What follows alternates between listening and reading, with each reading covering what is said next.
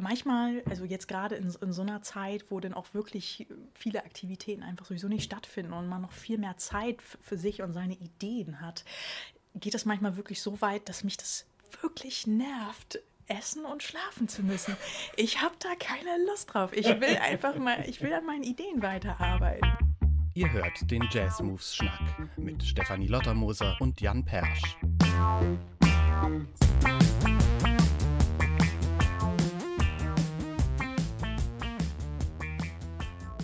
Moin Steffi. Moin Jan. Wir sitzen zusammen, immer noch auf Abstand. Es ist Frühling, es wird langsam wärmer und wir haben eine Gästin, einen Gast, die sich, hat sie eben erzählt, fünf Wecker gestellt hat, um pünktlich hier zu sein. Und sie hat es geschafft. Hallo Christine, Christine Neddens. Hallo ihr beiden. Vielen Dank für Hallo. die Einladung. Schön, dass du es geschafft hast. Du bist also offensichtlich kein Morgenmensch. Also ich bin flexibel, würde ich behaupten, aber tendenziell schon eher der Nachtmensch natürlich. Und jetzt in der Corona-Zeit haben sich die ähm, zu bett Zeiten in eine extreme Richtung entwickelt.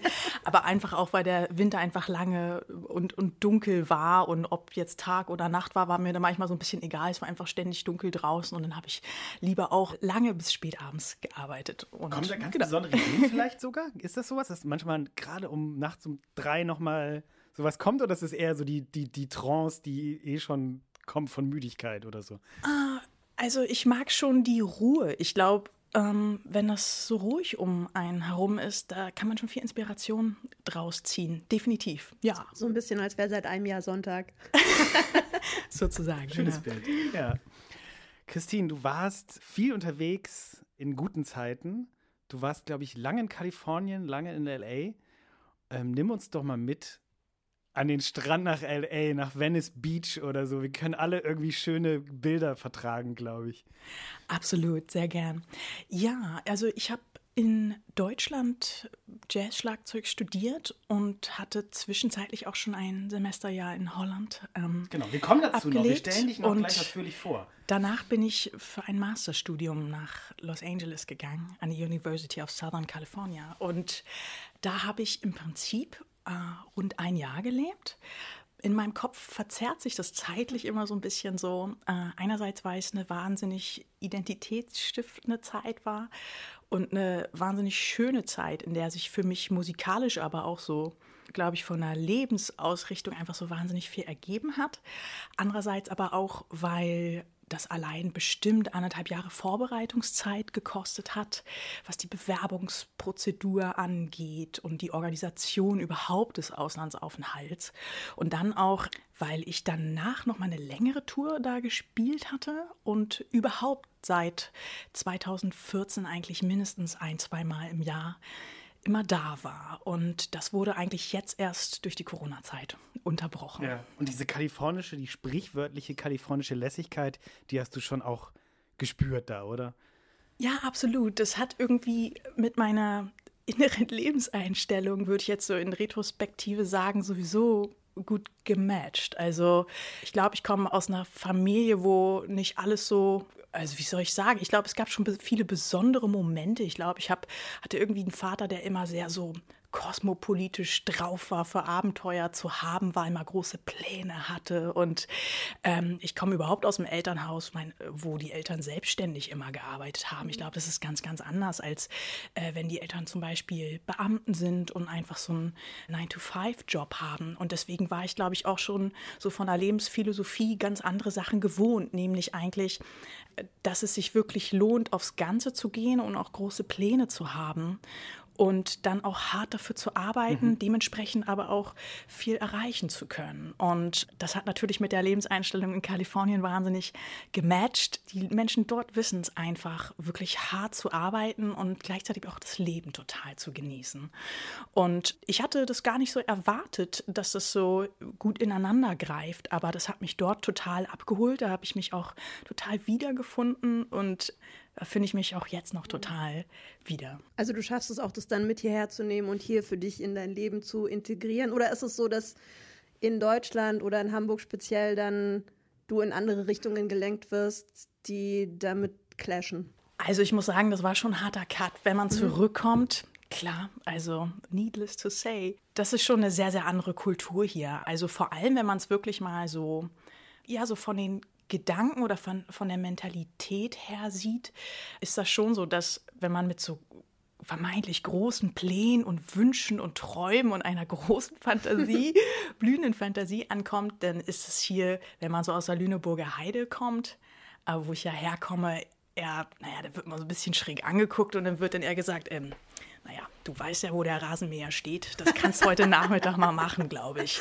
So, also, und das ist jetzt gar nicht nur so dahingesagt. Also, genau solche Situationen habe ja. ich zuhauf erlebt. Und einerseits finde ich das irgendwie so in Retrospektive auch cool, weil es schon auch wichtig so bodenständig zu bleiben. Es gehen einfach auch ganz, ganz viele Sachen schief oder klappen nicht. Und da ist es wichtig, das auch nicht so, so schwer zu nehmen, sondern einfach weiterzumachen. So. Und so dieses Trial-and-Error-Prinzip ist, glaube ich, ganz, ganz wichtig auch in so einer professionellen musikalischen Laufbahn. Und Sachen nicht zu schwer zu nehmen, aber manche Sachen auch nicht zu leicht zu nehmen. Also man, ich glaube, es ist wichtig, da ein gutes, gesundes Bauchgefühl zu haben, aber gleichzeitig eben auch so eine Vision zu haben und Wünsche und Träume und dafür hart zu arbeiten. Und ich glaube, diese beiden Lebens ähm, Attitudes, die kann man gut ergänzen. Das klingt Und, nach einer guten Mischung. Ja, ja genau. Ja.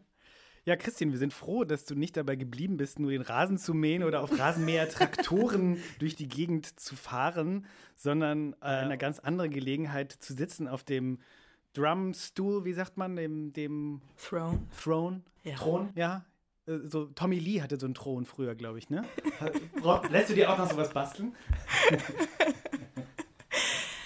Ja, also ähm,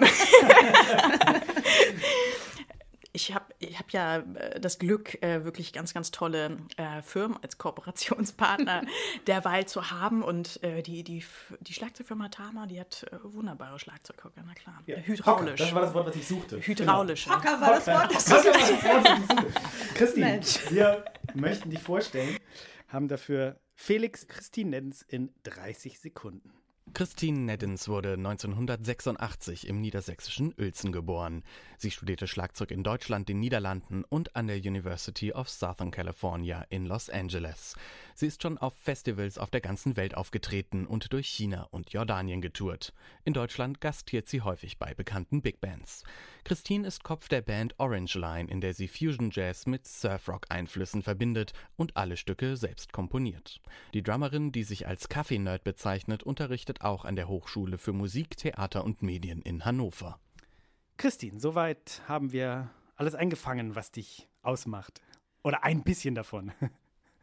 Ähm, ja, ich würde noch zwei Sachen, glaube ich, ergänzen an dieser Stelle. Und okay. zwar, ähm, ich habe ja auch noch in Hamburg, deswegen bin ich überhaupt in Hamburg, ein Masterstudium gemacht. Natürlich. An der Hochschule. Und das war auch eine ganz, ganz äh, wichtige Zeit für mich, weil da einfach noch, ja, so von der künstlerischen Ausrichtung, glaube ich, einiges konkretisiert wurde und ich auch noch so ein paar technische Skills an die Hand bekommen habe, die einfach total wichtig sind für diesen, ja, diesen Weg, den ich irgendwie dann gegangen bin. Und ich unterrichte neben der Hochschule Hannover, wo ich in der Jazzabteilung unterrichte, am Pop-Institut in Osnabrück. Und das ist eine ganz andere Klientel, würde ich behaupten. Also die, die Drummer, die da studieren, sind eher auf, ja, logischerweise aufs Pop-Drumming ausgerichtet. Die haben ganz andere Wünsche und Ziele, sind viel mehr so verdrahtet oder fühlen sich viel mehr connected zu der Drum-Szene, auch international haben ganz andere Vorbilder. Ne? Und es ist ganz interessant. Ich habe mich eh mal für viel interessiert und war genremäßig eh mal breit aufgestellt und fühle mich da immer so ein bisschen undercover. in, im, in der Jazzszene aber manchmal auch, da fühle ich mich jetzt so ein bisschen eher so als der Popper manchmal. Und ähm, wenn ich jetzt so die, die Studenten mir anschaue, dann gleicht sich das mittlerweile so ein bisschen an. Also ich war ganz verblüfft, als in den Abschlussprüfungen jetzt im Semester ein wirklich ganz toller Pop Student auf einmal Minuano von Pat Metheny uh. vorgespielt hat und zwar richtig gut.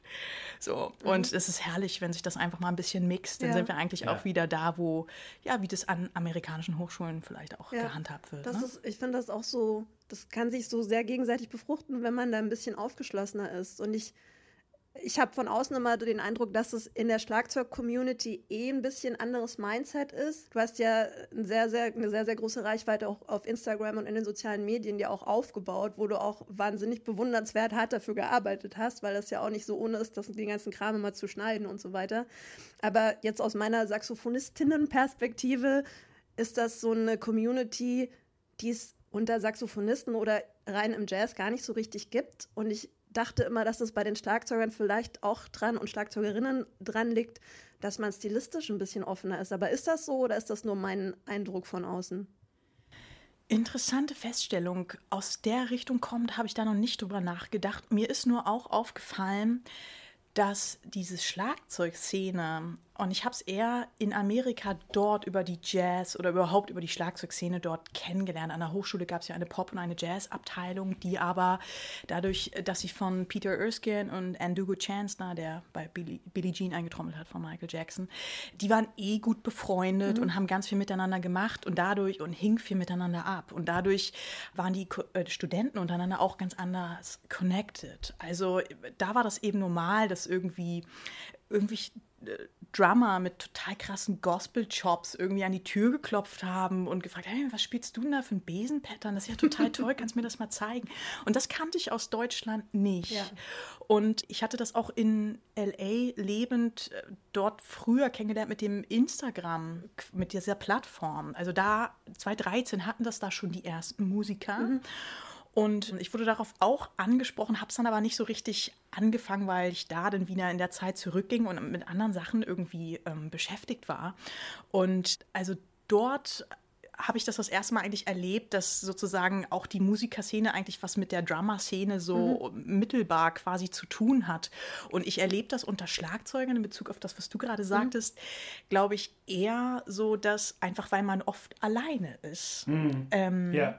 Man bastelt also, so alleine vor sich hin, oder? Genau, so dass man allein und, natürlich auch ja. nerdy ist, was ja. Rudiments angeht. Und, äh, Ihr habt auch einfach mega viel Equipment. ja, total. Wir haben, dann gibt es diesen Equipment-Faktor. Ja. Ne? Und ich glaube, ja, wie das halt so ist, man, man ist so ein bisschen unter Nerds und ähm, das bietet einfach auch Raum für, ja, Nerd-Stuff, kann man nicht anders sagen. Also da geht es viel um, um dieses Sharing-Prinzip und dann teilt man Pataflas mit äh, Double Rette McCues und hey, wer ist dein Paradiddle und wie kannst du, äh, wie schnell okay. kriegst du den schon hin und so. Also, ne, diese ganzen Begriffe. Ein Glossar noch nach ja, ähm, diese ganzen Be Begriffe, das ist da total, ja, so wie in der Gamer-Szene, da hat ja. man so seine Codewords äh, für, für Dinge, ne, die man gerne teilt. Und ich glaube, in dem Moment, wo man was teilt und auch seine Übungsprozesse quasi teilt, hat man, glaube ich, äh, kompensiert man so ein bisschen das eigentlich, ähm, ja, das Alleinsein vielleicht auf, also mhm. diese Zeit, die man im Proberaum allein alleine verbringt. Mhm. Ich glaube, der Gedanke steht da schon hinter. Und was ich so in Natura selber einfach auch viel erlebt habe, ist, dass in Amerika, in dieser Jazz-Szene, ich glaube, es kommt wiederum sehr aus dem Jazz, dass dieses Family-Feeling eben sehr, sehr gelebt wird. Also in Amerika auf jeden Fall. Total, ja, oder? Das finde ich auch. Also ich habe so viele Wochenenden erlebt, wo Peter Erskine, bei dem ich ja meinen Master dann gemacht habe, wirklich am Wochenende äh, irgendwie zu sich nach Hause eingeladen hat oh, und ja. ähm, wo man zusammen Steve Gadd Videos gecheckt hat und zusammen gespielt hat, irgendwie mhm. so Trading Forth und ja, überhaupt viel über, über so Dinge gesprochen hat. Und ich war total fasziniert davon, dass auch so jemand wie er immer noch total angefixt davon ist, mhm. Sachen auszuchecken und mit jemandem zu teilen. Ja. Und da ging es jetzt gar nicht darum, was für eigene Credits man schon hat oder so. Und das hat mir sehr, sehr gefallen. Und also dieses sehr integrativ sein, ja. auch zur jüngeren Generation, jüngere Menschen auch einfach mitnehmen und sie an dem ja, an der Lebensweise teilhaben lassen. Ja. Und das kenne ich aus Amerika, das habe ich in Deutschland nicht, nicht kennengelernt, ja. muss ich sagen. Und das finde ich, ich super. Ich auch so sagen. Oder? Ja. Ja. Mhm. Ich glaube ja, eine, eines der beliebtesten Features, so, würde ich es wahrnehmen und was, was mir immer auffällt in deinem Instagram-Account, sind ja die Videos, die kurzen Drum-Tutorials, die oft nur 30, 40 Sekunden lang sind, wo man dich immer nur vom Hals abwärts sieht. Das ist eine witzige Entscheidung. Warum eigentlich? Das ist witzig, dass du das ansprichst. Ich habe jetzt tatsächlich mal gedacht, weil ich oft derweil diese Frage gestellt bekomme, ob ich es nicht mal ändere. Also der Fokus sollte ganz klar ja auf dem Inhalt des, des Contents, ne? also auf dem Inhalt liegen und, und nicht auf mich so als ja. Person oder wie ich aussehe. Und ich wollte damit schon auch irgendwie so ein, so ein Zeichen setzen und es soll eben um irgendwie Schlagzeug ja. gehen und wirklich Qualität auch des Inhalts und nicht immer darum, was für ein T-Shirt ich anhabe oder wie meine Haare heute aussehen oder wie ich generell aussehe. Weil das hat ja wahnsinnig Überhand genommen und oh so. Gott, ich beneide dich um diese Option. Die Möglichkeit hätte ich nicht, weil mein Instrument in meinem Gesicht hängt. Könntest du nicht The Masked Saxophonist werden? Die erste ja, weil ich kann das, Ich denke drüber nach. Ich kann das sehr gut nachvollziehen. Ja. Um, ähm, und es, also ich sag mal auch ganz ehrlich, man ist ja nicht jeden Tag immer so völlig äh, total gut drauf und in Recording-Laune. Ne? Also ja, es ist eben, eben nicht leicht, äh, jeden Tag gut vor der Kamera zu performen. Und ähm, das ist auch einer der Gründe, weswegen ich quasi, ja, mich so in quasi den Spot aufs Pad gerichtet habe. Es geht ja auch in dem Fall um, um Pad-Workouts. Ja. Ne? Und da soll der Fokus eben auf ähm, die Technik, auf der Technik liegen, auf die äh, hoffentlich fluffigen Handgelenke und äh, Stakings, die ich da präsentieren will in dem Fall. Fall. Und was man vielleicht in also erst so auf den zweiten Blick sieht, ich habe das ja alles mit GoPros recorded und eigentlich war Ziel auch dessen, wirklich ein Close-up auf dem Pad zu haben. Ja. Und der Raum ist so ein bisschen ähm, verzerrt. Und deswegen wirkt es vielleicht komisch, dass mein Kopf irgendwie nicht drauf ist. Aber also das war eigentlich der Grund. Aber kurzum, ich glaube, ich also es gibt jetzt sowieso bald noch mal eine neue Videoreihe mit neuem Equipment und ich glaube, da werde ich es dann mal ändern, denn nichts ist ja beständiger als der Wandel ja, auf Instagram. Wirklich, wie du sagst, eine, eine, unterschiedliche Art von Konzentration, weil das eine ist ja wie im Studio quasi einfach aufnehmen und das andere ist dann gleichzeitig auch noch dabei zu performen und die Kameras im Gesicht zu haben. Das ist einfach was anderes und dann muss ja immer alles passen und eben das Internet vergisst ja auch irgendwie nichts und dann hat man es mal hochgeladen und auf einmal ist dann doch was nicht okay. Und das kann ich wirklich sehr gut nachvollziehen. Du sagst es, also ich, ich weiß gar nicht, wenn ich das beziffern sollte, wie viel Tetrabyte Fail-Videos ja, ich habe. Ich. Und zwar nicht, weil das so ein bisschen lau gespielt war, ja. sondern einfach wegen irgendwelchen blöden T-Shirt-Falten oder ja. weil die Haare einfach okay. komisch aussahen mhm. oder so. Und ich meine jetzt gar nicht, also das, das ist die Optik, macht einfach ganz, ganz viel mit dem Zuschauer. Und das muss einfach stimmen. Da darf man einfach keine Abstriche machen. Und wenn dann das noch matcht mit dem musikalischen und technischen, Menschen, was man rüberbringen möchte, dann hat man das Optimum erreicht. Ne? Ja. Ja, du bist auch so ein bisschen Schauspielerin dann irgendwie dadurch, was, oder? Also, ich glaube, ich bin super schlecht in so schauspielerischen Sachen. Also ich versuche schon immer total authentisch zu sein. Ich glaube, ja. das ist nicht nur wichtig auf Instagram, das ist, das ist die Basis, auf dessen das passieren muss, damit, glaube ich, so ein Instagram-Account überhaupt erfolgreich ist. Authentizität ist, glaube ich, so der Faktor schlecht. Glücklicherweise ist das ja. in, in dem Musikbereich oder in dem Bereich, in dem du da bist, der Fall, weil sonst ist ja Instagram eher für sehr viel unauthentisches, gefaktes bekannt. Und ich bin auch immer noch froh, dass es äh, im Musikbereich Dinge gibt, die so nicht funktionieren würden. Ich kann das total bestätigen. Ja. Ich bin auch mehr als glücklich, dass das noch funktioniert ja. auf diese Art. Und ich bin eigentlich auch überrascht, weil zur Zeit, also ich poste ja so zwei, dreimal die Woche, immer so abwechselnd. Also ich fotografiere eben auch gerne schöne Equipment-Fotos. Drum Education, also Drum-Workouts äh, mit so kleinen Notationen und dann eben richtige Musikvideos, wo es nur ums Schlagzeugspiel und Musikalität geht. Und das poste ich immer so im Wechsel. Und ich bin dann doch überrascht, dass vor allem die Posts, am erfolgreichsten sind, also ich sag mal so von der Reichweite oder von dem Feedback, was ich bekomme, wo ich auch wirklich von mir sagen kann, das Stück, was ich da spiele, das mochte ich auch wirklich okay. richtig gerne. Das ja. liebe ich echt. Ob es jetzt die Chord Changes ja. waren, ob es irgendwie der Flow oder der Vibe oder schlagzeugerisch irgendwas war, was ich super gerne mochte. Aber wo ich mich wirklich in Momenten immer wieder entdeckt habe, da habe ich einfach so alles vergessen und mhm. nur gespielt und gar nicht mehr, hatte eine ganz geringe Selbstaufmerksamkeit. Und das finde ich toll, das wenn schön. das auch gesehen wird, ja. weil man würde bei Instagram denken, ähm, da, da gewinnen vielleicht dann doch eher andere Parameter. Ja. Und andersrum muss ich natürlich schon sagen, also wenn man dieses Instagram-Game spielen will, ich habe da echt lange drüber nachgedacht und habe mich da ganz viel mit ähm, mit dem Norbert Seemann, der Artist Relation äh, man schlechthin von Meinl Simmons unterhalten. Er kennt sich da wahnsinnig gut aus und ähm, ich wusste schon, okay, das läuft ja alles schon jahrelang und besser, man hätte da vor sechs, sieben Jahren mit angefangen, als die Plattform noch ganz frisch war. Einfach weil Wachstum möglich war, ja. organisches Wachstum. Ja. Das ist jetzt einfach nicht mehr, wenn man ganz ehrlich ist, möglich. Und jetzt kann man nicht mehr so mit Handy-Snippets irgendwie ankommen. Ja. Ne? Und mein Konzept war dann schon eher, nee, ich möchte das hoch hochwertig irgendwie machen. Das heißt, auch gut filmen, gut schneiden, das muss einfach gut aussehen und gut klingen. Und ähm, dann lasse ich das aber durchaus auch, wenn ich das Gefühl habe, es ist mir einigermaßen gelungen, dann lasse ich das auch bewerben. Und dadurch mhm. kriege ich eben die Reichweite, die ich vielleicht auf natürliche Weise vor fünf, sechs Jahren gehabt ja. hätte. Und darüber bekomme ich dann aber auch wiederum Feedback von den Leuten und weiß, was ich verbessern kann. Mhm. Und das Prinzip hat sich jetzt irgendwie als klug erwiesen. Und du bekommst Aufträge dadurch, ne? Du hast wirklich lukrative Jobs und Recording-Sessions dadurch durch Instagram. Also das ist für viele Leute wahrscheinlich selbstverständlich. Für mich irgendwie hört sich das immer noch so traumartig an. Also du hast da wirklich mit hochkarätigen MusikerInnen dich verknüpfen können, ne?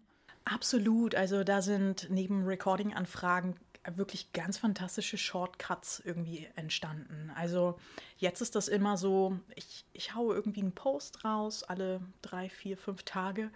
Und je nachdem, äh, was es ist, spricht es dann eine gewisse Zielgruppe an. Und zum einen bekomme ich Unterrichtsanfragen, ganz mhm. viel, massenweise Interviewanfragen äh, und, und Podcast-Anfragen, also welt, weltweit, also vor allem Südostasien, ja. Südamerika und Amerika. Das sind eben auch die größten Absatzmärkte, equipment-technisch mhm. gesehen, ne, in, der, in der Schlagzeugszene.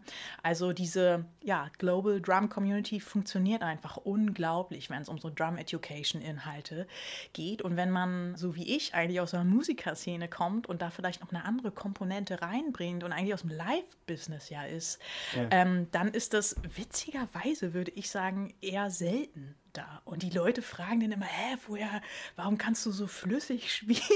Oder ähm, woher kennst du diese Grooves oder warum klingt das so gut? Und also das sind so Parameter, ohne die würde man im Live-Betrieb gar nicht überleben. Ne? Ja, so, ja. Also das ist total nicht was Besonderes, sondern einfach ganz normal. Und ich habe da dann auch einfach durch viele Machen und Ausprobieren ähm, so ein bisschen so eine Lücke auch in der Drum-Szene mhm. eigentlich gesehen, die noch nicht gefüllt war. Ne? Also ja. ganz viele Influencer kommen eigentlich wirklich aus dem rein Influencer-Bereich ja. und ja. machen, denken sich kleine choppige Filz zu Hause aus und filmen das ab, üben das eine Woche, recorden das und dann ist ein Snippet zehn Sekunden lang ja. und dann gibt es da eine Notation zu und, und das war's. Aber die äh, kommen eigentlich nicht, haben nicht diese Kilometer im Live-Betrieb irgendwie gemacht. Ne? Und für mich war es dann eher so die Schwierigkeit, Inhalte dazu zu finden. Weil eben wenn man, und das wollte ich sagen, dieses Instagram-Spiel wirklich spielen will, dann äh, es muss ja auch ein bisschen Spaß machen. Also man muss da ja auch so ein bisschen irgendwie äh, erfolgsversprechend irgendwie bei sein, sonst verliert man da auch selber die Lust so ein bisschen dran. So. Ja. Und ich habe das natürlich auch so ein bisschen analysiert und was einfach klar ist, alles, was mit Zeit zu tun hat, also ein Solo entwickelt sich. Ein Groove wirkt dann erst großartig, wenn man verstanden hat, oh wow, das ist nach zwei Minuten ist das immer noch mhm. so steady wie nach zehn Sekunden. Lauter so Sachen, die, glaube ich, in so heißen, vollen Clubs ja. einfach so offensichtlich sind, äh, funktionieren ganz oft bei Instagram nicht. Ja. Da ist zum Beispiel eine goldene Regel für mich, ähm, es muss nicht allgemeingültig sein, aber ich empfinde das so, nach drei Sekunden muss einfach ein Apparat kommen irgendein virtuoser Apparat vom Sticking her, von der Subdivision her, der schon mal so 80 Prozent der Zuschauer so ein bisschen so ins Staunen versetzt oder so ein bisschen so, hä, was war so das jetzt? Ja, genau, ja. das möchte ich nochmal sehen. So, also ein bisschen in den Zustand versetzt.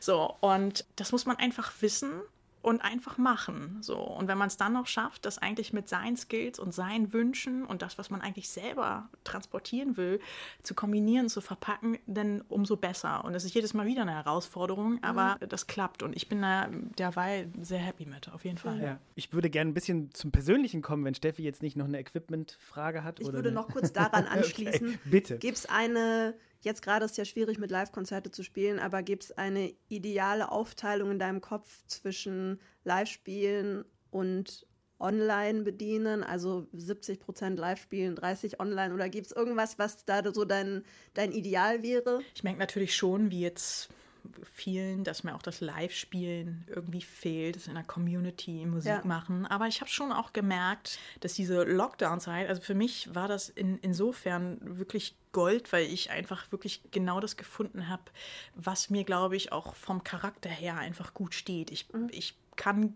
gerne lange und, und, und viel, sehr, sehr nerdig mich an Sachen abarbeiten und liebe das, so lange an einer Sache wirklich ganz feinteilig und detailreich rumzupuzzeln, bis ein, ein schönes Ergebnis am Ende rauskommt. Also das ist für mich auch so, ich glaube, so ein bisschen trifft mein Kunstverständnis. Also ich sag mal so ein ähm, ich interessiere mich auch viel für so Architektur und generell Kunst im Allgemeinen. Und so, so ein Taj Mahal, das hat man halt auch nicht an zwei Tagen fertig gebaut, sondern das wurde so, da wurde so lange quasi auf jedes Detail Acht gegeben und so lange fein geschliffen, bis, bis es eben so aussah am Ende. Und ich sag mal jetzt runtergebrochen auf so ein Video, ich sitze da schon auch immer sehr lange dran und überlege mir vom Gesamtkonzept, was kannst du machen, damit da echt so ein total schöner organischer Bogen in, auch wenn es nur eine Minute ja. ist. Aber da da drin ist. Und ich liebe diese Art zu arbeiten. Mhm. Also eher fast so ein bisschen Archi äh, wie mhm. so ein Architekt ja. an Sachen ranzugehen. Ne? Und das mag ich mehr als so Holter die Polter on the road sein und hier wieder was von Blatt spielen. Und ähm, also ich habe schon auch viele stressige Jobs so erlebt, die nicht immer nur Spaß gemacht haben. Und wenn man auch eher aus so einer Szene ist, naja, so Jazz, Big Band, Fusion-Szene. Man spielt auch viel, äh, viel schweren Stuff, würde ja. ich behaupten. Und leider ist die Konstellation heute ja auch so, dass immer wenig Zeit ist ja. und viele in unzähligen Projekten unterwegs sind und man springt oft ein, man hilft viel aus und hat vor allem immer wenig Zeit zum Proben. Ja. Ich kenne das gar nicht mehr so, in so einer Band jahrelang zu spielen. So. Und das hat mir so ein bisschen auch missfallen. Und das ist jetzt beim Recorden natürlich ganz, ganz anders, weil ich mich sehr detailreich in eine Sache rein begebe mhm. und es dann veröffentliche, wenn ich meine, jetzt ist es gut. Und dann habe ich aber auch ein dokumentiertes Ergebnis am Ende. Also kurzum, ich liebe die Studioarbeit und klar, 50-50 wäre cool. Ich glaube, mhm. ich würde ein bisschen mehr recorden mhm. als live spielen. Okay. Mhm. Du hast deine Liebe zur Fusion angesprochen. Wir haben es dich schon so vorgestellt. Du hast es auch in anderen Interviews erwähnt, eben Weather Report, Earth, Wind and Fire, Steely Dan, also auch viel Poppiges in der Richtung. War das wirklich was, was du schon früh auch gehört hast, als du 10, 12 Jahre alt warst oder hast du eher noch richtigen Pop gehört? Ich habe, glaube ich, ganz früh, das war so die erste Musikart, mit der ich in Kontakt gekommen bin, frühen Fusion gehört. Um, ähm, also gar nicht so Crystal Clear 80s Fusion, sowas habe ich auch erst viel später gehört und ich mochte das auch gar nicht so gerne. Aber ähm, mein Bruder war da sehr entscheidend, Arion heißt er. Der ist acht Jahre älter als ich und der hat ganz viel Schofield-Platten gehört auch viel so ja, Jazz-Pistols, so de deutschen äh, Stuff, aber auch ganz viel Jaco Pastorius, Word of Mouth, Big Band. Ähm, ja, alles, was so in der Jazz, Rock, in der bluesigen Ecke ist. Auch viel so Mike Stern, solche Sachen. Und da war ich, ja, acht, neun Jahre ah, ja, okay. alt und da hat, also ich glaube, was zum achten oder neunten Geburtstag hat mein Bruder mir von Jaco Pastorius die CD Invitation geschenkt.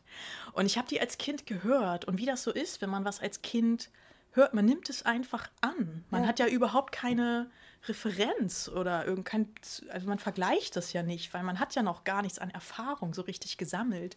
Also davor waren halt irgendwie so Bibi Blocksberg-Kassetten, sag ich mal, und das ging dann so, so ein bisschen nahtlos in, in den Stuff irgendwie über, was natürlich aus, in der Retrospektive ein harter Cut ist, aber für ein Kind ja irgendwie nicht. So. Nee, da ist man sehr unvoreingenommen. Genau, und ja. ich habe mich dann eigentlich eher so zu Beginn des Studiums so ein bisschen gewundert, wenn, als ich Invitation als Jazz-Standard mal im Reelbook gesehen ja. habe, ich so, hey, das kenne ich, wollen wir das spielen?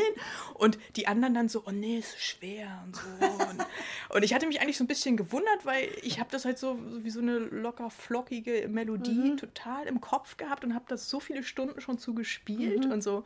Und also kurzum, ich hatte habe da, glaube ich, nach wie vor einen sehr natürlichen Bezug zu, einfach weil ich es sehr, sehr früh schon gehört habe. Und das war für mich natürlich die, die Offenbarung dann, ähm, als, ich, als ich Peter Erskine auch persönlich kennenlernte und der auch nochmal so darüber sprach, wie das mit den Recordings früher war, wenn er mit Savino und Co. recorded hat, was er dafür ein Empfinden zu hatte und wie er Sachen interpretiert hat oder so. Das wurde dann nochmal inhaltlich ganz anders gefüttert natürlich, ne? wenn man die Musik dann wirklich analysiert, nochmal mit den Protagonisten und so. Aber ja, also ich habe da nach wie vor äh, einen totalen Bezug zu. Ich mag, glaube ich, so dieses freigeistige, risikobereite, also das, was ich im Leben einfach auch immer gerne mag und wenn es ein bisschen wild ist. Ja, ja. Aber habe jetzt auch durch das ganze Recorden und so natürlich einen ganz anderen Bezug zu äh, ja, Musik, die so ein bisschen sauberer produziert ist, also quasi so ab den 80ern, ähm, so diese Fusion-Art zu spielen. Ne? Habe da natürlich jetzt auch einen ganz anderen Bezug irgendwie zu bekommen. Also ich habe vor kurzem mal wieder von Woody Herman, eine meiner absoluten Lieblingsplatten, äh, Freedom Jazz Dance, heißt die, glaube ich, die Platte, ne? Ähm, bin mir gerade nicht mehr ganz sicher. Aber ähm, äh, eine meiner absoluten Lieblingsplatten, äh, Ende der 60er, kam die, glaube ich, raus. Herman, auch Four Brothers, ja, das habe ich so sehr geliebt, auch früher so ein Unbedingt. Saxophon-Hit. Oh Mensch, ja. Also wirklich, ich, ich mag das, wenn das alles so, der Sound auch so warm ja. ist und so wabert und so. Ich, ich liebe das. So, mhm. ne? Aber wenn man jeden Tag so auf Klick recordet, man, das Gehör entwickelt sich ganz, ganz anders. Und ich fand es einfach verdammt shaky, als ich es jetzt mal wieder mhm. gehört habe. Ne? Also es ist ganz, ganz witzig, wie sich das Empfinden zur Musik ändert. Und ich würde sagen, klar, das ist natürlich damit, wo man aufgewachsen ist, was man viel gespielt hat. Dazu hat man eben Bezug, aber ich bin wirklich ganz, ganz breit gefächert und wirklich ganz vielseitig interessiert. Also ich, ich finde auch nach wie vor, also ICM-Platten ganz, ganz toll und wirklich auch total äh, West Coast Standard Jazz oder äh, Cool Jazz und also es gibt so viel, auch so Folklore-Sachen stehe ich total drauf und ja, also es gibt wenig Sachen, die ich nicht mag oder zumindest die ich nicht irgendwie als konstruktiv irgendwie empfinde oder so. Wie ist es, wenn man anfängt als Schlagzeugerin? Ist es doch wahrscheinlich immer so, dass man erstmal gehasst wird von seinem Umfeld, oder? Wenn man einfach so viel Lärm macht? Nein? Total. Also, naja, was heißt total? Natürlich nicht. Also ich, ich komme aus einem Elternhaus, wo ähm, immer viel los war. Meine Eltern haben immer viel gearbeitet und dadurch ergaben sich manchmal so ein bisschen Lücken, sage ich mal. so, so kleine Shortcuts, in die ich manchmal so reingeschlüpft bin. Und ich hatte eh immer viele Hobbys, also vor allem habe ich immer ganz viel Sport gemacht und als ich dann mit dieser Schlagzeugidee ankam, da waren meine Eltern jetzt nicht so amused. also die meinten so, naja, na gut, aber da musst du auch Klavier spielen auf jeden Fall. Das war so ein bisschen der Deal. Und du musst Klavier spielen, damit du Schlagzeug spielen darfst? Naja, sie haben das schon mit äh, Bedacht sozusagen gesagt. Sie meinten, also du brauchst auf jeden Fall ein Harmonieinstrument, mhm. äh, um Musik nochmal ganz anders zu verstehen. Mhm. Und ähm, das fand ich eigentlich ganz, ganz klug. Also ich komme schon aus ja. einer sehr musikalischen Familie, die wussten schon, was sie zu mir sagen, aber trotzdem fanden sie jetzt Schlagzeug nicht optimal gewählt, glaube ich. Das hat sich dann irgendwann äh, geändert, als die ersten Freikarten für die NDR Big Band zu Hause ja. auf dem Armutstisch lagen. Genau, nee, die fanden das ja schon ganz toll. Ich glaube, alle Eltern sind besorgt, wenn ein Kind solche natürlich. Wünsche hat. Und jetzt findet meine Familie das natürlich total toll, ja. weil sie das selber nicht gedacht und mir zugetraut hätten. Und zurück zu deiner Frage. Das natürlich sind die Anfänge total schwer und ich glaube, da komme ich auch nicht drum herum ähm, zu sagen, erst recht so als Mädel. Einfach mhm. weil, glaube ich, Jungs auch so im Alter zwischen, keine Ahnung, 14 und 20 einfach auch gerne unter sich sind. Ne? お! Und ich hätte, glaube ich, auch voll gerne in ganz vielen Bands und so gespielt. Aber es war bei mir da einfach nicht so, also habe ich schon auch gemacht, aber ich glaube nicht so im Vergleich, wie andere Jungs es in dem Alter Ja, das hat eine ganz haben. andere Eigendynamik, wenn die halt mit ihren Kumpels einfach abhängen wollen. Absolut, ja, ja. absolut. Und ich habe mich dann schnell so in Richtung Big Band, einfach weil das über die Schule lief, mhm. orientiert und habe viel mit meinem Bruder gejammt. Viel so Incognito, Jamiroquai Groß. Mein Bruder ist ein super Gitarrist und Bassist und äh, wir haben viel zusammen gezockt mhm. zu Hause. Und von von dem habe ich einfach sehr, sehr viel. Und dann ging es eigentlich straight so an die Hochschule und da hatte ich dann eh ein anderes Umfeld. Aber kurzum, also ich glaube, gerade so die, die Rolle als Mädel, man wird auf jeden Fall nicht vergessen. Man wird gesehen, definitiv. Mhm. Aber ob man gut oder schlecht gesehen wird. Das Ja. ist dann auch mal so eine andere Sache. Also ich würde sagen, so die Extreme in beide Richtungen sind viel, viel krasser. Und also ich habe das schon erlebt, immer so ständig so ein bisschen unterschätzt zu werden oder zumindest, dass Leute einem das nicht zutrauen. Ja. Ne? Und ich glaube, wenn man das aber äh, klug einzusetzen weiß und umzumünzen weiß, und das ist heute kein Thema mehr, wo man eh in einer Szene ist, wo man cool zueinander ist, wo es professionell untereinander abläuft. Ne? Aber ja, ich glaube, das hat schon so ein bisschen extra äh, Kraft auf jeden Fall hier und da gekostet, aber gleichzeitig einem auch so ein bisschen so einen Energieschub verpasst. Man Ja. muss seine Sache eben gut machen. So. Hast du auch das Gefühl, dass durch diese manchmal gesteigerte Aufmerksamkeit, die man als Frau dann immer noch hat, dass man sich weniger Fehler erlauben kann? Ja, auf jeden Fall. Ganz klar. Ich glaube, das ist vielleicht vielen auch nicht so bewusst. Ich finde das jetzt auch erstmal gar nicht so, so schlimm. Ich bin ja erstmal auch dank, dankbar für die Aufmerksamkeit sozusagen. Aber man muss das schon dreimal richtig machen, Ja. damit Leute das, glaube ich, glauben und dem auch so trauen. Absolut. Also zumindest in einer, in einer gewissen Phase. Ich glaube, das kommt auch drauf, drauf an, in welcher Szene man ist. Ich fand es eigentlich ganz cool in dieser Jazz-Big Bang-Szene. Das ist eben auch nochmal eine sehr spezielle Szene, wo man mit ganz klarem Handwerk auch nur Erfolg haben kann, indem man eben angerufen wird. Ne?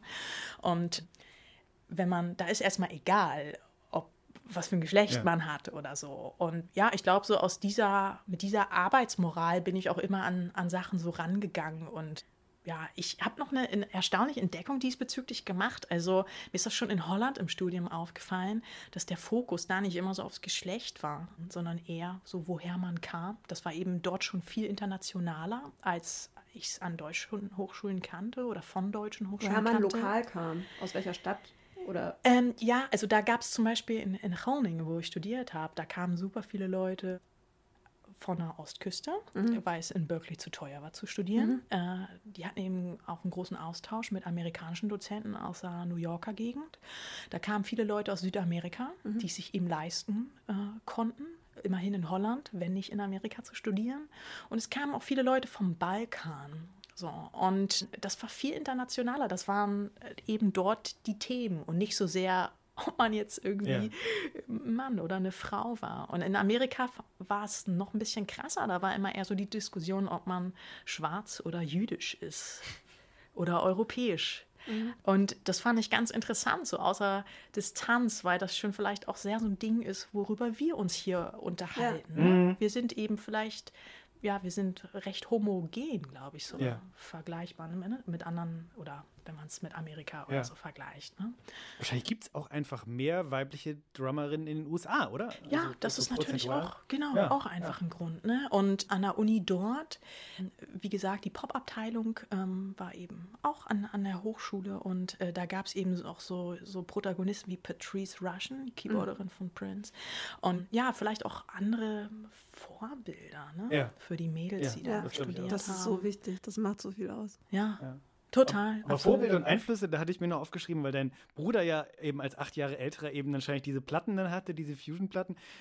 Ich meine, der Einfluss, der, den kann man ja kaum hoch genug einschätzen von Verwandten in dem Alter, wenn man so jung ist. Ne? Wenn er jetzt Metal gehört hat, hätte, glaubst du, du wärst heute Metal-Drummerin? Vielleicht bescheuerte Frage, aber irgendwie frage ich mich. Vermutlich ja. Ja, also oder? ich sehe selber immer so in Retrospektive, auch wenn ich Studenten unterrichte oder wenn ich in den letzten Jahren irgendwie auf Tour war und mit Leuten aus ganz anderen Kulturkreisen sprach, das ist so abhängig von dem sozialen Umfeld, in dem man zufällig aufwächst ist und dass man wirklich nur von Glück reden kann, wenn man an dem Punkt ist, wo man das Gefühl hat, ja, ich fühle mich irgendwie authentisch mit dem, was ich mache Ja. und tue. Und ich muss auch sagen, in meiner Laufbahn hat es wirklich ganz viele Jahre irgendwie gedauert, weil ich glaube, ich jemand bin, der nur bedingt in so akademische Systeme irgendwie reinpasst. Also ich glaube, ich habe schon ja, wenn ich es mal so vielleicht eher auf eine etwas charmantere Art versuche zu formulieren, ich glaube, ich habe mir schon so eine Naivität ähm, System gegenüber bewahrt. Also ich merke schon ganz oft, dass es so gewisse ernste Strukturen gibt, die auch unausweichlich sind und ich, ich fühle es und merke das und sehe das, aber ich ich ignoriere das dann so ein bisschen, wenn ich ganz ehrlich bin. Und ich finde das aber auch zum gewissen Grad irgendwie gesund, weil das ist eben ein Bereich, der, der ganz viel Risiko birgt, dieses professionelle Musikerleben und damit auch erfolgreich sein. Und ähm, man kann nur man selbst sein. So, ich, es war mir schnell klar, dass ich, ich dachte das immer, vielleicht in, in Popbands zu spielen. Aber ich glaube, das ist nicht der richtige Ort für mich. Ich bin, mhm. glaube ich, Individualist und ich muss meine Sachen alleine und selber machen. Du ignorierst, was, kann man da konkret was sagen, was du ignorierst? Ich meine, was? naja, also ähm, ich habe das schon auch in, ja, in akademischen Kreisen irgendwie ja. erlebt. Also es gibt ähm, in verschiedenen Szenen schon auch Codewörter für Erfolg. Also NDR Big Band spielen war für mich immer einer meiner größten Wünsche. Ja. Ähm, auf Instagram ist es überhaupt nicht relevant. Da, da ist NDR Big Band kein Codewort für Erfolg. Bei Jazzhorn schon. Ähm, Absolut. Ja, es gibt so unterschiedliche Baukästen, die halt genau. halt einfach, so wie andere Leute sagen, sie gehen studieren, heiraten dann und kaufen sich dann ein Reihenhaus, so gibt es im Musikbereich auch solche Baukästen, Absolut. ab wann man halt dann dieses vermeintliche Ideal erreicht hat oder nicht. Genau, und völlig wertfrei von, von außen gesehen heißt das einfach nur, dass, glaube ich, das Wichtigste ist, ähm, die Fähigkeit, kommunizieren zu können. Man ja. muss manchmal einfach wissen, mit wem man spricht und auch empathisch merken, was für denjenigen wichtig ist. Und ich habe bei Instagram eben gemerkt, dass das alles gar nicht so wichtig ist und dass ich da andere Inhalte irgendwie mhm. bringen muss. Und es ist wirklich fantastisch, was man da denn für Feedback bekommt. Das sind ja auch nicht Leute aus dem, wie, ähm, was man oft so aus Jazzclubs gewohnt ist, vom, vom Publikum her, sondern die sehen manchmal ganz andere Dinge in, ja. im Spiel und man bekommt auch ganz anderes Feedback. Also ja, kurzum, es ist, es ist sehr, sehr vielfältig und wenn man irgendwie versteht, damit mit umzugehen, dann kann man da sehr konstruktive Sachen. Ja, und man kann auch für sich da weiter wachsen einfach. So. Total. Aber sag mal nochmal zu den Vorbildern zurück. Was sind denn so weibliche Vorbilder, die dich begleitet haben durch deine Karriere? Müssen jetzt keine Schlagzeugerinnen sein, aber generell vielleicht Frauen, weil ich weiß, dass ich da immer sehr danach gesucht habe, so was gibt es für Frauen, die Jazz machen, ganz überhaupt? Und gab es da für dich so bestimmte Namen, die du so verfolgt hast oder die Niemand. wichtig waren? Nee. Niemand? Niemand. Nee, ich hatte da... Auch keine Terry Lynn Carrington? Nee, oder? Uh -uh.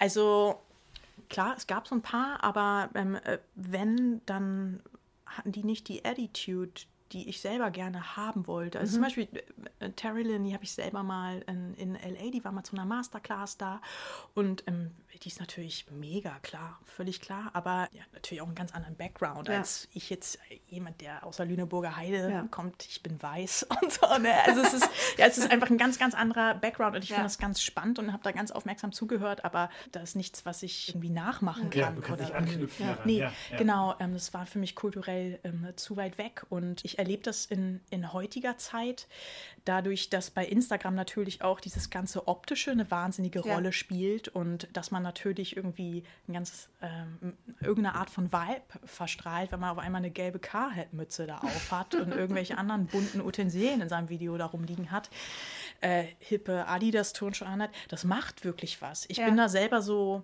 nicht so drauf fixiert. Ich trage Adidas Turnschuhe, seitdem ich irgendwie sieben Jahre ja. alt bin. Na klar, ähm, Mode ist auch eine Art genau. Kommunikation. Genau. Und Orange, natürlich, ne? Orange natürlich. Line ist auch eine wichtige Das stimmt, ja. Aber ich, ich war ziemlich perplex, als ähm, vor Wochen ein Schüler mal vorbeikam, eine Stunde bei mir haben wollte. Also mittlerweile ist es auch so, durch diese Unterrichtsanfragen kommen die Leute wirklich von überall her. Und ähm, wenn ich Zeit habe, dann mache ich das auch gerne mal. Und der hatte wirklich, ich, ich machte die Tür auf und der hatte halt so ein Vans T-Shirt an, was ich in meinen Videos oft anhab und so, so Adidas-Tonschuhe. Ich habe gehofft, dass das jetzt kommt. Das ist der Wahnsinn. Ja, und in dem Moment habe ich das eigentlich selber erst so verstanden. Ich habe ja. zu ihm nur gesagt so, hey, coole, coole Schuhe. Und er sagte so, ja, habe ich ja nur, weil du sie auch hast. Oh und, Gott, ähm, ist das süß. Ja, also er war irgendwie so 14, 15 ja, oder so. Super. Ähm, aber. Ja, guck mal, da siehst du mal, was das alles macht, das Gesamtding. Absolut. Und das war mir vorher gar nicht so ähm, bewusst, aber ich werde in, also in, jetzt in den letzten Monaten wurde ich da oft das, öfters drauf angesprochen, mhm. Äh, wie das so ist, als quasi Role Model äh, für jüngere Leute auch, auch für Mädels natürlich, aber generell auch ja. für jüngere Leute einfach so dazustehen. Und ich war mir dessen gar nicht bewusst. Ich finde es natürlich irgendwie cool, aber ähm, also das, was ich mache, kommt wirklich aus, aus mir oder so. Da habe ich jetzt keine keine Vorbilder ja, oder so. Aber also hättest du dir das gewünscht oder hast du früher Hattest du Momente auch im Studium, wo du dachtest, ich wüsste gerne, also ist irgendwo eine Frau, die das macht? Hast du danach gesucht oder war das kein Thema für dich? Ja, ganz interessante Frage. Wir haben da wahrscheinlich ähnliche Gedanken diesbezüglich oder ähnliche Erfahrungen.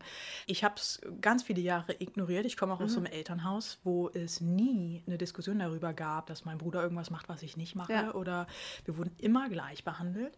Und doch kommt man dann, ich würde behaupten, mit Mitte 20 oder schon früher eigentlich, mit Anfang 20, spätestens wahrscheinlich, an den Punkt, wo man irgendwie merkt, tja, also wenn so ein Peter Erskine neben einen sitzt, das ist halt schon einfach ein Typ, der, keine Ahnung. Ich hm. habe das einmal erlebt, WDR Big Band, da wurde er gefeatured. Ich habe ihn da auch das erste Mal kennengelernt und so diese ganze Attitude, sehr chefig, so mhm. in, den, in den Raum treten und der ist einfach auch der ist viel, der ist größer und viel dicker als ich und hat eine viel tiefere Stimme. Es sind alles so eher so haptische Wahrnehmungen ja. in dem Moment, ne? So wenn man so als junges Mädel da irgendwo ankommt. Aber mh, mm, nur wenn man darüber nicht spricht, findet es ja trotzdem statt, ständig und überall zwischen Absolut. Menschen in so einer Gruppendynamik, ne? Oder im, im Beisein mit jemand anderem. Und da habe ich schon irgendwie gemerkt, dass ich muss irgendwas anderes finden, worüber ich mich auch identifizieren kann. Und ich glaube, wenn man ganz ehrlich zu sich ist als Mädel, kommt jede dann an diesen Punkt, wo Klar. man sich irgendwas überlegen muss. Ja. Und ich glaube, das erfordert auch so ein bisschen extra noch so eine Schippe extra Energie. Ja, ja und Autorität, die man eigentlich auch ein bisschen Autorität, es klingt immer so ein bisschen blöd Autorität, aber als Bandleaderin brauchst du ja Autorität, in, in welcher Form auch immer sie sich dann artikuliert, aber du brauchst sie ja. Und die muss man wahrscheinlich erst für sich finden, die individuelle Art. Hm? Und das ist ein ganz interessanter zweiter Punkt. Also wie schafft man es quasi als als seriöse Person zu wirken, vielleicht ja, vielleicht auch als Autorität. Aber wie schafft man es eigentlich ernst genommen zu werden? Wie schafft man es irgendwie eine starke Persönlichkeit zu haben? Und ich bin ja nach wie vor, also zu dem, was ich auch von einer Lebenseinstellung ganz zu Beginn unseres Gesprächs sagte, ich mag es immer, wenn es wirklich fluffig und locker geradeaus geht und auch mit so einer gewissen Leichtigkeit im Alltag versehen ist. Ähm, und mit einem guten Bauch, gesunden Bauchgefühl, bewusst ja. ne, ne, geradeaus läuft. Und ich mag das ja gar nicht, wenn man so, so verhärmt oder innerlich so streng ist und das dann auch so nach außen kehrt, nur um autoritär zu wirken oder seriös zu wirken. So. Und ich musste für mich dementsprechend auch irgendwas finden, was ja auch meiner, meinem Charakter irgendwie entspricht. Ne? Und ich glaube, und das sage ich auch immer, ich spreche da oft mit meinen Studenten auch heutzutage drüber, da ist dieses Geschlechterding dann meistens nicht so der Mittelpunkt des Gesprächs, aber trotzdem, wie man es einfach schafft, ähm, ja, auch als persö starke Persönlichkeit nach außen zu wirken. Und ich glaube, das funktioniert wirklich nur, wenn man einfach schon ganz, ganz viel falsch gemacht hat. also dieses ewige Try and Error. Und ehrlich gesagt, ich hatte da auch mal ein interessantes Gespräch mit Wolfgang Hafner. Ich fragte ihn bei so einer Randy Brecker Produktion hier im NDR in Hamburg, wie, wie schaffst du es, so, so, eine Übersicht über die Dinge zu, zu behalten oder zu, überhaupt zu haben beim Spielen? Dieser Überblick und diese Ruhe. Weil diese Ruhe verschafft jemanden irgendwie eine wahnsinnige Autorität, finde ich. Beim Spiel merkt man das auch, aber auch als Persönlichkeit. Und er sagte, du, ich glaube, ich habe alles schon mal falsch gemacht. Und das war für mich ein totaler Schlüsselmoment. Ja. Und das ist die Sicherheit natürlich. Man weiß, das und das kann schiefgehen. Das ist schon schiefgegangen. Das und das ist jetzt noch möglich, was heute passieren kann, aber dann kenne ich das. Dann habe ich das im Griff. Das, das kann ich total nachvollziehen. Das bildet sich an anderen Bereichen des Lebens dann genauso ab. Irgendwann ist man durch alle Täler hoffentlich einmal gegangen. Und wenn es nochmal kommt, das Tal, dann weiß man, wie man es durchwartet. Definitiv. Und ich glaube, Dinge passieren einfach ständig im Leben. Es läuft auf jeden Fall nicht nach Plan. Dessen kann man sich sicher sein. Aber viel wichtiger ist, was man draus macht. Ja. Ne? Ja. ja. Du hast auch uns geschrieben im Vorhinein, als ich dich fragte, was macht dich noch aus, was sind deine Spleens und Hobbys. Du hast gesagt, du bist Perfektionistin und Workaholic. Und dann habe ich noch ein altes Interview mit dir gefunden. Da sagst du, manchmal hast du so viel zu tun und es ist so viel, du fällst am Abend einfach um und schläfst mit Jacke und Schuhen ein. Ich nehme an, das ist jetzt in diesen Zeiten nicht passiert, aber äh, es hat mich sehr beeindruckt, dieser Satz. Und es ist natürlich ein schönes Bild. Vielleicht noch Drumsticks in der Hand, liegst du im Bett. Aber wo, wo nimmst du diese Energie her von morgens früh bis abends, nachts? Durchzupowern? Die, die alte Frage, woher kommt die, die Kraft? ich weiß nicht, was da genetisch los ist. Ich frage mich das auch selbst manchmal. Aber es geht ja vielen vielen so, euch wahrscheinlich nicht anders. In, der, in dieser Szene tummeln sich einfach so Leute, glaube ich, mit solchen Charakterzügen. Und manchmal, also jetzt gerade in, in, so einer Zeit, wo dann auch wirklich viele Aktivitäten einfach sowieso nicht stattfinden und man noch viel mehr Zeit für sich und seine Ideen hat, geht es manchmal wirklich so weit, dass mich das wirklich nervt, essen und schlafen zu müssen. Ich habe da keine Lust drauf. Ich will einfach mal, ich will an meinen Ideen weiterarbeiten. Aber im Prinzip spreche ich da eigentlich auch aus, ja, von sehr freudigen Momenten. Also ich glaube, es kann sich eigentlich jeder nur wünschen, so eine Art von erfüllenden, ähm, eine erfüllende Arbeit zu haben, die wirklich so wo ein Schritt den nächsten ergibt und so. Und das war aber auch wirklich, kann ich nur immer wieder sagen, das war einfach lange Jahre nicht so. Das liegt jetzt zufällig daran, dass ich irgendwie Zeit habe, dass ich einfach auch mal ausgeschlafen bin und wahnsinnig auf das fokussiert bin, wozu ich wirklich Lust habe, wo ich einfach ich selbst sein kann. Und das ist eben vor allem gerade so diese Instagram-Arbeit, wo ich einfach nur selbst entscheiden kann, ja. auch stilistisch, was ich mache. Ein Video ergibt das nächste. Ich, ich übe einfach wahnsinnig viel. Ähm, ich freue mich auf das nächste. Ich habe es jetzt auch auch schon oft erlebt, wie das einfach funktionieren kann und wie so ein Account auch wachsen kann und was dadurch sich für Shortcuts ergeben. Ne? So. Und das ist für mich einfach ja, wahnsinnig toll. Ich bin da total happy mit. Und deswegen mache ich das. Ja, bei mir ist es immer so, äh, wenn ich in der Dusche bin, dann bin ich noch nass und denke, oh, ich habe die Idee, nein, nein, ich muss es sofort aufschreiben. Scheiße, äh, schnell abtrocknen zum Rechner rennen, bevor sie weg ist. Genau. Aber Essen tue ich nach wie vor noch gerne. Das kommt bei mir nicht zu kurz. Sind wir schon so weit, Steffi, dass ich wir glaube. unsere Frage stellen? Oh Gott, ich habe eben drüber nachgedacht. Ich bin diesmal nicht ganz unvorbereitet, immerhin. Die Frage. Du guckst mich an, weil ich die Frage stellen soll. Ach so. Bitte. Wir stellen immer jedem unserer Gäste die Frage, welches Instrument er ist, gerade ist, im Moment ist, heute ist. Muss nicht das eigene Instrument sein. Und deswegen geht auch diese Frage heute an dich. Wenn du willst, kann einer von uns zuerst antworten, außer du hast schon was parat. Ja, also ich würde tatsächlich Klavier sagen. ich wusste selber so ein bisschen schmunzeln, aber ich, ich habe schon wirklich entdeckt, das ist so meine, glaube ich, meine Art der, der Kunstauffassung. Ich glaube, ich bin schon eher so der Ästhet, der so lange und detailreich an so Sachen puzzelt und so eine Vielfalt an Farben mag. Mhm. Also ich wünschte, ich würde mich so viel besser in der Welt der Harmonie auskennen. Aber ich liebe es wirklich, in was für Sphären man da abtauchen mhm. kann. Also wenn ich so Pat Metheny mir anhöre oder Jacob Collier, was die da für ein Panorama an Klängen aufmachen, dann mit den zwölf Tönen, die das ist der Wahnsinn. Ja, ich und schöne Melodien. Also ähm, ich erinnere mich an eine, an die erste Arrangement-Kompositionsstunde bei Bob Minzer in LA, bei dem habe ich Komposition ähm, studiert in der Zeit, als ich da auch Schlagzeug studiert habe. Und die erste Aufgabe war Versuch für ein Melodieinstrument, also zum Beispiel Saxophon, also wirklich einstimmig, eine Melodie äh, oder ein Thema zu schreiben. Und was so profan klingt, äh, stellt sich natürlich irgendwie als, als tricky raus, eine in sich geschlossene organische Melodie zu schreiben, die einen wirklich abholt. Und also, wem erzähle ich das, das hier? das ist äh, wunderbaren Saxophonistin gegenüber. Aber das ist wirklich, also das ist so, da muss man wirklich total äh, ehrlich mit sich mhm. sein. Und das ist so eigentlich so basic, aber ja. da merkt man wirklich, was jemand, glaube ich, tatsächlich kann, wenn man eigentlich vermeintlich wenig Mittel zur Verfügung ja. hat, um mit irgendwas zu blenden oder mhm. so. Und das fand ich auch totale Schlüsselübung. Äh, ja, mit mhm. wenig Mitteln was ganz, ganz Tolles, was ganz Starkes im Charakter zu kreieren. Und Anyway, also die Welt der Harmonien mhm. äh, und der Melodie, die liebe ich doch äh, irgendwie sehr. Hast du ein Klavier im Proberaum stehen? Ja, na klar, ja, auf klar, jeden Fall. Also zu Hause, ne? Ja, ja, ja. Auf jeden Fall. Also ich, ich schreibe ja auch selber, das hat jetzt so ein bisschen nachgelassen, weil ich gerade so viel mit anderen Sachen äh, beschäftigt sind. Aber, du hast ja auch Filmmusik geschrieben schon, ne? Ja, ja, ja, ja, Genau. Also ich breche mir da auch schon immer ganz schön ein ab, einfach weil, naja, in der Welt der Schlagzeuger geht es um Handsätze, in der Welt der Pianisten um Fingersätze. Ich glaube, das sagt schon alles. sind dann doch ein bisschen gröber angelegt. Nee, natürlich nicht. Aber ähm, man kann eben auch nicht alles machen. Der Tag hat ja leider nur 24 Stunden und man muss sich dann auch für eine Sache entscheiden, denn ich bin schon dafür, eine Sache richtig zu machen und ja. nicht alles halb. Absolut. Ich ähm, habe nachgedacht, ich, eigentlich fühle ich mich heute so muted so ein bisschen. Dachte, vielleicht bin ich ein, ein, eine gemutete, eine gestopfte Trompete mit Dämpfer.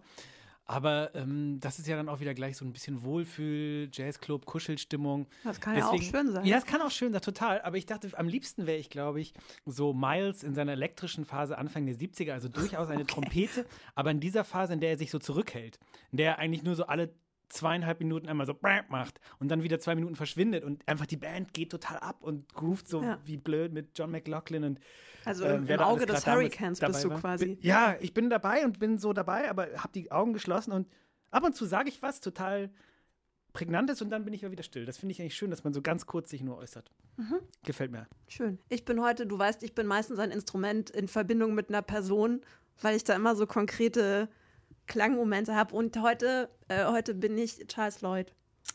Weil er hat gerade sein neues Album rausgebracht und gerade dieser Song Anthem, den er vorab als Single veröffentlicht hat, der ist so wunderschön.